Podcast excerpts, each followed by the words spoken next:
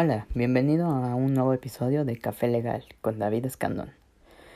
Hoy hablaremos de un tema muy interesante, el cual son los derechos y las contribuciones especiales.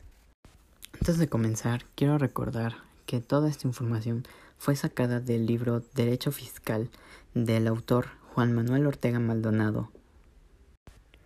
Para comenzar, debemos tener claro cuál es el concepto de un derecho, el cual, como nos menciona el autor Ortega, los derechos se cobran a quienes reciben un servicio del gobierno en ejercicio de su función pública o se aprovechan de los bienes del dominio público.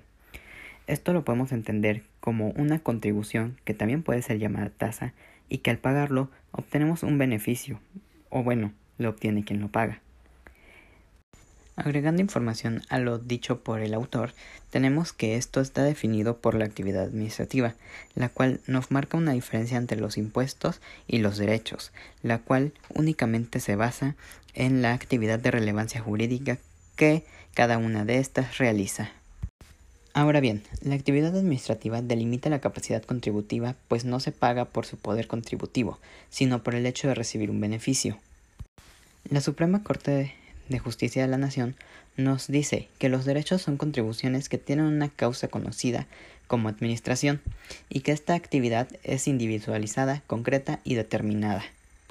Por otro lado, también tenemos el Código Fiscal de la Federación, el cual en su artículo segundo, en la fracción cuarta, nos dice que los derechos son la contribución dada por el uso y aprovechamiento de bienes del dominio público, lo cual es lo que más consideramos como correcto y que de aquí devienen todo lo demás que vamos a mencionar. Ahora bien, en la Ley de Coordinación Fiscal, en su artículo 10A, también se nos dice que se considerarán derechos aun cuando tengan una denominación distinta en la legislación local correspondiente. De esta última definición podemos reconocer tres variantes que son las más reconocidas en México, las cuales son la primera por el uso o aprovechamiento de los bienes del dominio público, la segunda, que son recibir servicios que presta el Estado en sus funciones de derecho público, excepto cuando se presten por organismos descentralizados y órganos desconcentrados, cuando en este último caso se trate de contraprestaciones que no se encuentren previstas en la Ley Federal de Derechos. Y por tercera variante encontramos la prestación de servicios públicos exclusivos del Estado, a cargo de los órganos públicos descentralizados. Antes de continuar con las variantes, quisiera recordarte algunos conceptos, ya que los estaremos escuchando continuamente, los cuales son hecho imponible, que quiere decir el hecho que genera una obligación de pagar un impuesto, los sujetos pasivos, que son aquellos que pagan el derecho, la cuantía, que se refiere a la cantidad del pago que se debe realizar, la época de pago, que es el periodo de tiempo en el cual se debe de pagar, y la distinción con los productos, la cual se refiere a la naturaleza jurídica que cada uno de estos tiene y que separa a uno de otros. Ahora bien, comencemos con las variantes que mencioné anteriormente y con la primera, que es por el uso o aprovechamiento de los bienes de dominio público. Su hecho imponible es el uso o aprovechamiento de un bien público a través de concesiones, licencias o permisos, los cuales se basan en el artículo sexto de la Ley General de Bienes Nacionales, en el cual se enumeran los bienes del dominio público, el espacio aéreo, mar territorial, caminos, carreteras, puentes, plazas y parques. También tenemos a sus sujetos pasivos, los cuales son los que usan o aprovechan el bien público cuando la ley lo indique, aun si tienen una autorización y si no tienen esta autorización deberán pagar el derecho y una sanción por haberlo ocupado cuando no tenían dicha autorización. Las licencias solamente amparan al titular, por lo tanto no pueden ser cedidas o vendidas. Ahora, su cuantía, la cual no está totalmente especificada, eh, de hecho no se establece una cuantía específica porque no se conoce el método con el que ésta se determina y de hecho esto lo establece la Ley Federal de Derechos porque es la única que conoce los parámetros que se pueden determinar. Ahora, aunque no tengamos un parámetro especificado por la Ley Federal de Derechos, podemos llegar a una diversificación por el principio de proporcionalidad tributaria, la cual nos apunta que para cuantificar estos derechos tenemos que tomar en consideración los siguientes parámetros, los cuales son el costo total del servicio público que lleva implícito, el grado de aprovechamiento o uso del bien que se trate, el beneficio obtenido por el gobernador y la zona de disponibilidad de la que se deduce el valor de dicho bien, tomando en cuenta su abundancia o escasez o si se desgasta con el uso y la importancia que el mismo representa para el desarrollo de la nación. Su época de pago puede ser previo o posterior según lo establezca la Ley Federal de Derechos en su artículo 3. Vamos a definir a qué quiere decir esto de previo o posterior. Previo es cuando así se establezca y cuando no se compruebe que no se ha realizado el pago antes del uso a goce. El servicio no se proporcionará si no se realiza este pago. O posterior, que es cuando así se establezca, y el uso, goce o prestación se suspenderá si no se realiza el pago en el tiempo ya establecido con anterioridad. Su distinción con los productos se basa únicamente en la naturaleza de relación jurídica entre el gobierno y el gobernado. Por lo tal, esto le depende al órgano estatal que realiza la conducta. Pasemos a la segunda variante, la cual son los derechos por recibir servicios que presta el Estado en sus funciones de derecho público, excepto cuando se presten por organismos descentralizados u órganos desconcentrados, cuando, en este último caso, se trata de contraprestaciones que no se encuentren previstas en la Ley Federal de Derechos. El hecho imponible son los servicios que presta el Estado en sus funciones de derecho público, los cuales podemos dividir en tres categorías, que son la recepción del servicio debe de ser directa e inmediata hacia la persona quien lo paga. Esto quiere decir que es exclusivo para una sola persona. La segunda es la actividad administrativa o el servicio que preste la administración sea efectivo. Esto quiere decir que se debe pagar a pesar de no disfrutar, pues existe una posibilidad de que podamos disfrutar de este. Y por último, que se pueda tratar de un servicio público. Esto quiere decir que se deben de satisfacer las necesidades. Existen distintas naturalezas para realizar pagos a la administración con tal de recibir un servicio, los cuales son tres, el precio público, la tarifa y la cuota. El primero, que es el precio público, es cuando un órgano descentralizado realiza un cobro. El segundo, la tarifa, que es cuando el servicio público lo realiza un concesionario. Y el tercero, que es una cuota, que es cuando el servicio lo presta un órgano desconcentrado, pero el cobro no se establece en la Ley Federal de Derechos. De aquí nace una gran duda. ¿Qué servicios públicos deben de ser susceptibles de cobrarse a través de un derecho? Bueno, esto es sencillo. Son todos los servicios que satisfacen regularmente, continua y uniforme las necesidades esenciales. Son difíciles de delegar a particulares y Normalmente los servicios exclusivos se encuentran en la Constitución. No tienen un carácter absoluto, pues el legislador puede ampliarlo o disminuirlo, y la discrecionalidad va a determinar cuándo se puede concesionar. Algunos de estos servicios pueden ser susceptibles de causar un derecho cuando son de solicitud obligatoria. Esto quiere decir que el administrado necesita requerir a la administración pública para ejercer Ahora, tenemos una recepción obligatoria cuando se requiere garantizar la tranquilidad, seguridad o salud y no se pueda renunciar al dicho servicio, porque este servicio es esencial. Vamos a hacer una pequeña diferenciación entre los derechos y las tarifas. Esto se basa en que la tarifa deja un margen de utilidad y el derecho no. La prestación del servicio para un cobro de la tarifa viene de la libre competencia. La tarifa surge de un contrato y el derecho de la voluntad de la ley. La tarifa se da cuando la actividad desarrollada por el Estado no depende de su soberanía. La tarifa puede modificarse, mientras que el derecho requiere de la aprobación del Congreso. Ahora también existen diferencias entre los derechos y los precios públicos, los cuales se basan en que el precio público surge de un contrato, mientras que el derecho nace de la voluntad de la ley, y el precio público puede modificarse, siempre y cuando exista la aprobación de la Secretaría de Hacienda y Crédito Público.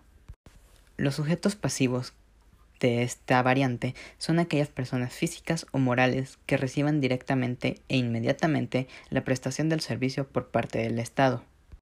Ahora, su cuantía está basado en el artículo primero del segundo párrafo de la Ley Federal de Derechos. Esta nos marca cuatro criterios de cuantía, los cuales son costo-prestación, atención a la razonabilidad, racionalización del servicio y los riesgos permitidos. El costo prestación es el costo total del servicio, incluso el costo financiero. solamente debe de ser equilibrado. La atención a la racionabilidad se debe de verificar en la individualización. El costo depende de la intensidad del uso. El servicio puede ser simple o complejo. Es simple cuando lo realiza el Estado y es complejo cuando las actividades varían según las características de su objeto. La racionalización del servicio es cuando la relación costo-prestación es irrelevante y el costo total se relaciona con otros elementos, por lo cual depende del uso que se dé y si es bueno o malo para la sociedad. Esto quiere decir que puede ser un mecanismo de concientización.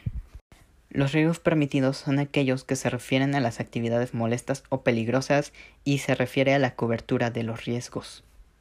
La época de pago se mantiene igual que con la variante anterior, por lo tal puede ser previa o posterior. Y por último tenemos a esta tercera variante, que es la prestación de servicios públicos exclusivos del Estado a cargo de los órganos públicos descentralizados. Lamentablemente no tenemos mucha información sobre estos porque se consideran innecesarios porque no se contemplan ningún supuesto. Su legislación fue derogada en 2002 y un porcentaje de su cuantía se basaba en los ingresos mensuales de esos organismos, por lo cual sus cobros parecían más un impuesto que un derecho.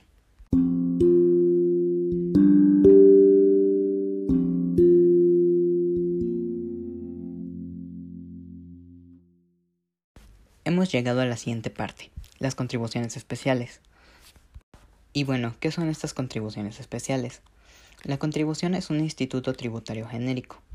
El gobierno confiere a un individuo una ventaja particular mesurable que es simplemente justo para la comunidad que ese sujeto deba de pagar por tal ventaja. Estas contribuciones tienen varias figuras específicas, por lo cuales podemos encontrar la contribución de mejoras, la contribución por gasto, la contribución por administración, la contribución por obras de planificación y muchas otras más. Podemos encontrar que el sujeto pasivo es el denominador común y recibe un beneficio particular por parte del Estado. Este beneficio es derivado de obras públicas, un beneficio social o tareas estatales provocados por actividades que este contribuyente necesita. Comencemos a entender mejor las contribuciones considerando la contribución de mejores. ¿Qué quiere decir esto? Que personas físicas o morales se benefician de manera directa de obras públicas o de una acción colectiva pública de la administración pública. Existen muchas teorías que pretenden explicar la naturaleza de las contribuciones de mejoras. Entre ellas encontramos el incremento ganado, la recuperación del costo y el enriquecimiento sin causa legítima. El incremento ganado se refiere a los particulares que pagan al Estado la utilidad obtenida por el incremento del valor comercial de sus predios, por ciertas obras o servicios realizados por el Estado. La recuperación del costo es cuando los particulares beneficiados por una obra pública deberán contribuir con un porcentaje del costo de estas. Esto quiere decir que los particulares que se ven beneficiados pagan una pequeña parte de lo que costó la obra. El enriquecimiento sin causa legítima es cuando se reporta un beneficio especial para el contribuyente y un gasto del Estado. Aquí usualmente vemos que también se le lleva al particular a pagar una pequeña utilidad obtenida por el incremento del valor. La contribución de mejoras a nivel federal únicamente incluye la mejora hidráulica. ¿Qué podemos encontrar aquí, en su objeto y en su hecho imponible? Pues que el objeto son las mejoras por obras públicas de la infraestructura orgánica, mientras que el hecho imponible es aquel aprovechamiento de las aguas nacionales por personas físicas o morales. Aquí encontramos a los sujetos del gravamen, que son las personas físicas o morales que aprovechan el uso de las aguas. La base y la tarifa que deben de pagar es el valor recuperable de la obra. La tasa usualmente es del 90% del valor recuperable. ¿Y qué quiere decir esto del valor recuperable? Pues son las erogaciones o pagos realizados para que se lleve a cabo la obra misma. ¿Y cuándo deben de pagar o es su época de pago? Pues tienen un plazo de 25 años, y en caso de que se trate de un sistema de riego, tienen hasta 40 años para realizar el pago final. También existen algunas contribuciones de mejoras a nivel estatal y municipal. Estas son muchas más que las federales y tienen una mayor relevancia. Estas se dividen en dos grandes variantes, las cuales son la denominada contribución por cooperación para obras públicas, y la otra que es la planificación para aportaciones para obra pública y acciones de beneficio social. En la primera variante, que son las contribuciones por cooperación para obras públicas, aportación de mejoras, aportaciones para obra pública y demás, son aquellas que se benefician directamente a las personas públicas y morales por una obra pública frente a su calle. Esta puede llegar a ser reconocida en Baja California, Baja California Sur, Chiapas, Ciudad de México, Colima, Guerrero, Hidalgo, Michoacán, Oaxaca, Querétaro, Quintana Roo, San Luis Potosí, Yucatán y Zacatecas. Esta siguiente variante, que son las contribuciones por obras de planificación, que también son denominadas por aportación para obra pública y acciones de beneficio social, son aquellas en las cuales los sujetos pasivos son los dueños o poseedores de los predios de la zona de construcción. Aquí podemos contemplar caminos, carreteras, puentes, túneles, estadios y muchas otras cosas que se puedan construir. Además de lo previsto en las leyes de desarrollo urbano, encontramos dos ejemplos de contribuciones estatales, que son las aportaciones estatales para obras de impacto vial, las cuales están regulados en el Código Financiero, por ejemplo, del Estado de México, que es cuando los sujetos pasivos modifican el uso del suelo, y su cuantificación estará basada en el impacto vial y el número de cajones de estacionamiento que se tienen. Mientras que también tenemos aquellas contribuciones por nuevos fraccionamientos, edificaciones, relotificaciones y subdivisiones previstas en la Ley de Desarrollo Urbano de, por ejemplo, el Estado de Nuevo León, en donde se deberá hacer del conocimiento al Estado cuando se busque construir o relotificar siempre y cuando se cumpla con lo establecido en la legislación. Ahora, también tenemos algunas contribuciones a nivel estatal y municipal. Estas podemos llegar a encontrarlas en estados como Campeche, Chihuahua, Coahuila, Guanajuato, Morelos, Nayarit, Nuevo León, Sonora, Tamaulipas, Tlaxcala, Durango e inclusive en el Estado de México. Y estas tienen una escasa o nula aplicación. Estas contribuciones especiales son aquellas que generan un beneficio económico al contribuyente por obras y o tareas públicas generadas por el contribuyente. Existen varios tipos, y aquí te voy a mencionar algunos ejemplos, como lo puede ser la contribución por gasto, que son aquellas personas jurídicas que realizan un gasto público.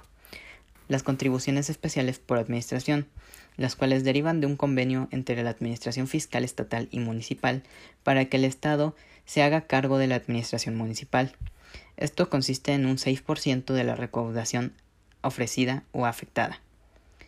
Y también tenemos la contribución especial por servicios ambientales, la cual se regula en el Código Financiero, por ejemplo, del Estado de México, en el artículo 216i a 216o, en el cual nos habla de que los municipios pueden prestarse servicios entre sí, pero que las aportaciones se destinan a fideicomisos para la protección y reforestación de algunos bosques. Bueno, esto ha sido todo por mi parte y espero haber generado un poco más de conocimiento en ti. Y bueno, si tienes alguna duda extra acerca de este tema, puedes consultar los capítulos 10 y 11 del libro Derecho Fiscal por Juan Manuel Ortega Maldonado. Espero haber ayudado en tu proceso de conocimiento y si gustas puedes seguirme. Seguiremos publicando contenido como este próximamente. Espero que pases un gran día y muchas gracias por haberme escuchado. Hasta la próxima.